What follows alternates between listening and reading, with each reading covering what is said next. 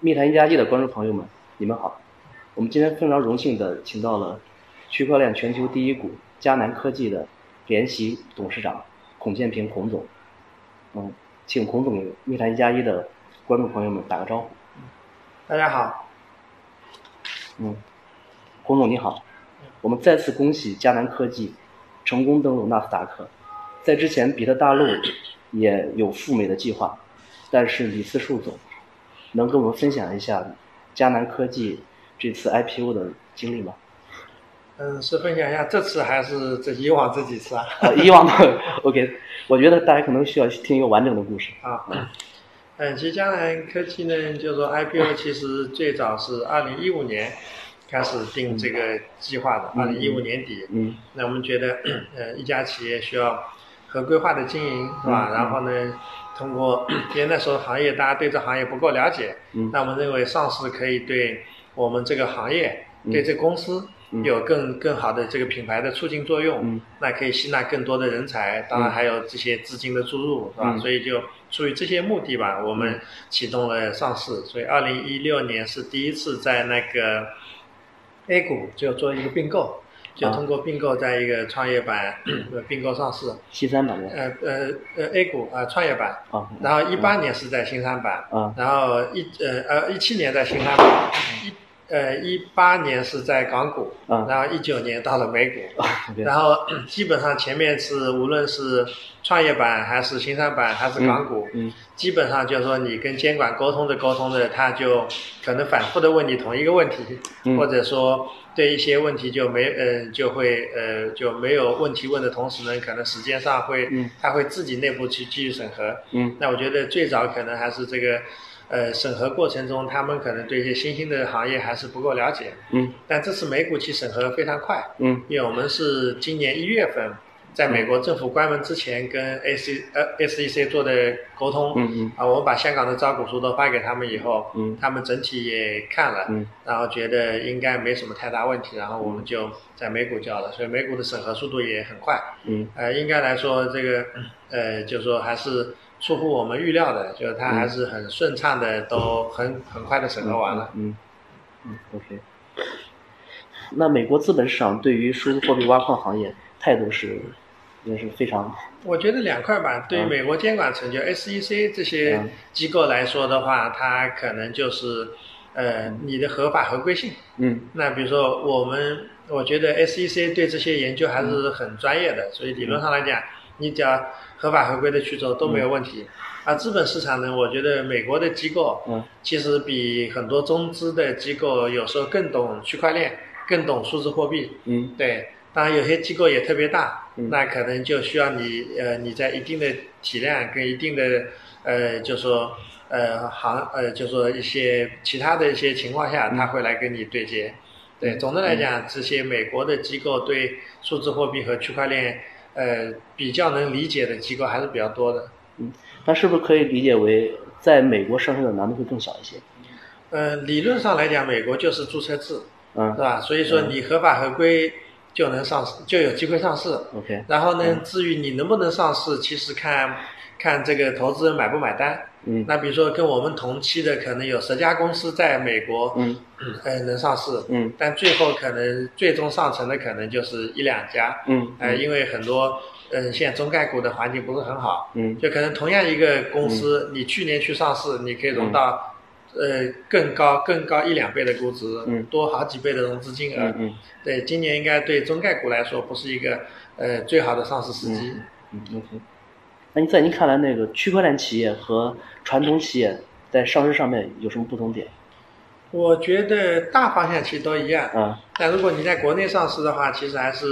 呃监管机构对这些行业的理解会不一样，嗯就他们能不能看懂这个行业。那如果是区块链。无币区块链这一块，那可能其实就大同小异了，啊对不对？但是如果涉及到数字货币这一块的话呢，很多监管机构可能目前还对这块东西学习是，呃，不够深入的。嗯对，但相对美国的监管机构还是对这块还是比较了解。嗯，OK。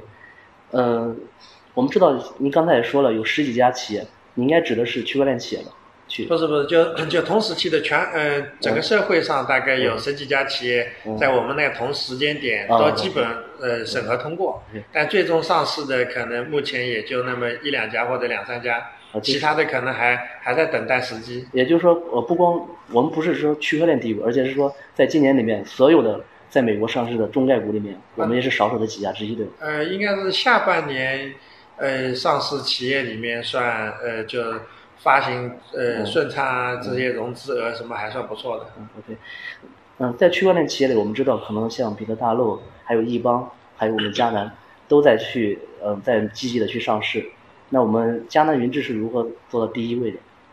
嗯，我觉得应该我们，嗯，可能啊，只嗯是猜测，就是我们应该是这个领域，嗯，第一个提出嗯要去上市的，而且事实上也是第一个就这么在干的。嗯嗯那所以很多呃，从企业的合规性上面也好，从上市的这些呃筹备工作也好，以及呃跟监管机构沟通的经验也好嗯，我们可能相对来说，呃这方面经验或者呃准备的时间更多一点。那像他们几家呢，呃，应该现在应该也准备很充分，我觉得也是随时有机会吧。嗯，OK。哎，我记得看见一个报道，说是我们迦南这边的话，嗯、在合规性上面其实是，嗯、比如说我们的矿机的买卖其实是不接受比特币购买对，对所以我们是和这个比特币是在财务上是严格隔离的，对吧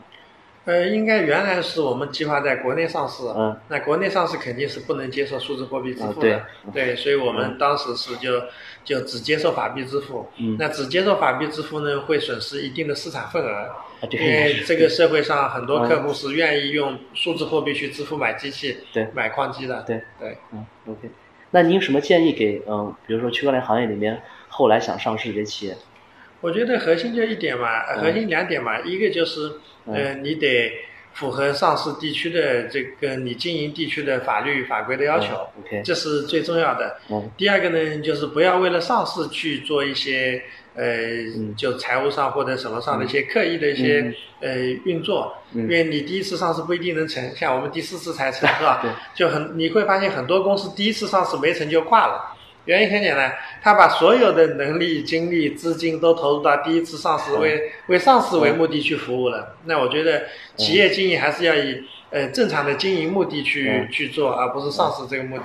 呃，所以这就跟创业一样，它是个长跑，不是短跑。对对就对，这么上理解嗯市可能只是一个时间节点，比如说很多人问我们说你上市那天什么感觉？我说那天只是给大家演场戏了，其实已经没任何 感觉了，因为要做的工作已经在那天之前已经就针对上市这事情在那天之前已经做完了。嗯，OK，就是我们还有经历了那么多次的失败，对呃，对吧？嗯，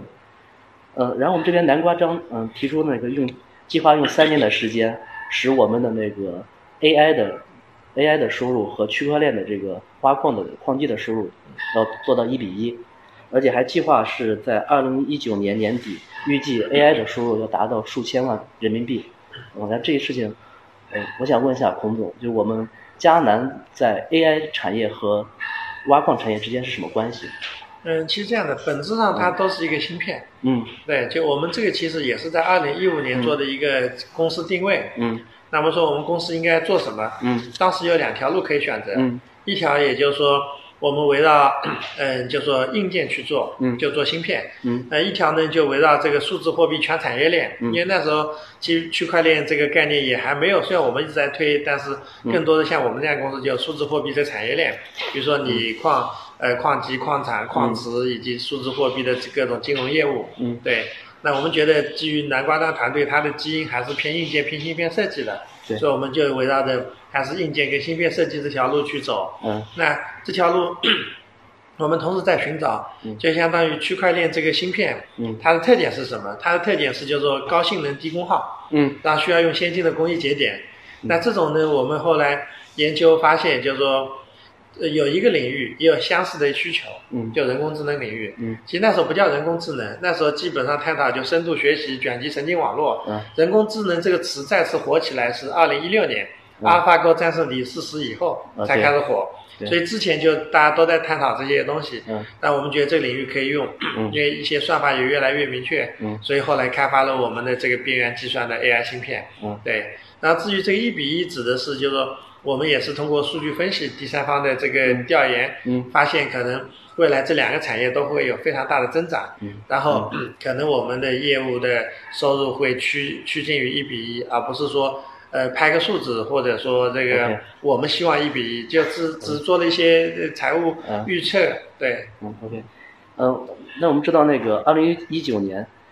呃，在二零一八年九月，我们的第一代的那个 AI 芯片堪智 K 二幺零对，嗯，也批量上市了，对。嗯，那能说一下我们现在的那个 AI 产业这边的最新进展吗？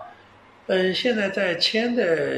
呃意向订单都有很多，嗯然后在不同的领域也有也有这个嗯这个就是说具体的产品落地，嗯比如说这些门锁门禁，嗯然后智能超水嗯表的，那包括我们跟百度合作在一些农业领域，嗯就农业病虫害的识别，嗯是吧？等等领域都有运作，还有像最近在智能玩具机器人领域嗯进展也非常大。嗯其实我们展厅就有一个就机器人，就是嗯用、用我们的 AI 芯片做视觉识别， ，OK，会比原来的成本降低很多。嗯然后呢，提升很，呃，就嗯可以有更多的这种机，呃，AI 的这些玩法跟嗯跟机器人这些玩法，对， ，OK，呃，我们是不是还跟那个科大讯飞有合作？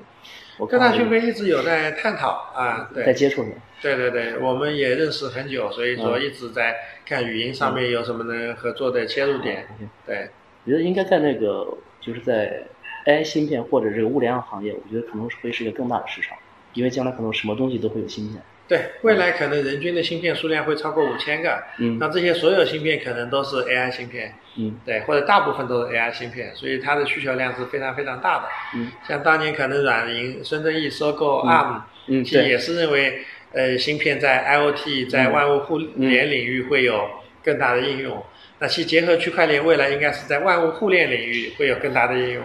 那也就是说，结合区块链和物联网，其实如果它两个再结合起来，是不是它会有更大的效用和作用出来？呃，我们认为它两者未来必然是结合的。嗯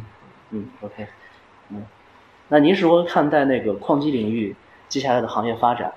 然后呢，矿机领域一直都竞争非常激烈，嗯，我不知道你怎么看这件事情？嗯，从竞争的角度来讲呢，我觉得未来主要还是头部这几家之间的竞争。嗯新进入这个领域的，其实机会会越来越少，或者就是说，他需要投入就远远比几年前进入这个领域要大得多。门槛越来越对，高。因为它一是研发的积累，嗯二是除以以前可能我们最早二零一三年团队几个月就能倒腾一个矿机出来，还全球第一个推出来。对但现在就是你要投入的钱、嗯呃资金、嗯啊，除了就研发的积累，然后还有整个生态的呃嗯资源，其实都很关键。对，所以它整个竞争在头部几家也会越来越越激烈。嗯啊，新进入的呢，可能会会就说难度会越来越大，并不是说完全没机会，但是它的成功的概率会比以前小很多。嗯对嗯，然后你刚才提到，就是说这种矿业的未来发展，我觉得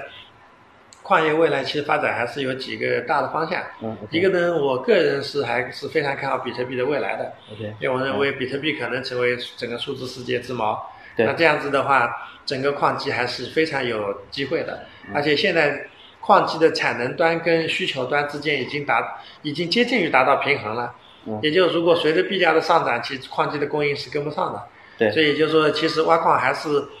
在长期看好比特币的情况下，挖矿还是有很大的一个呃空间跟机会的。嗯第二个呢，未来就说可能所有能做共享计算的，嗯能在区块链上呃贡献算力的设备，其实都叫矿机。嗯所以未来矿机的概念是很广泛的，而不是只是现在的比特币矿机或者以太坊矿机。进你去看以太坊矿机就是 GPU 嘛，对不对？对这些设备这些东西就是可以在服务器啊其他领域所应用的。嗯，OK，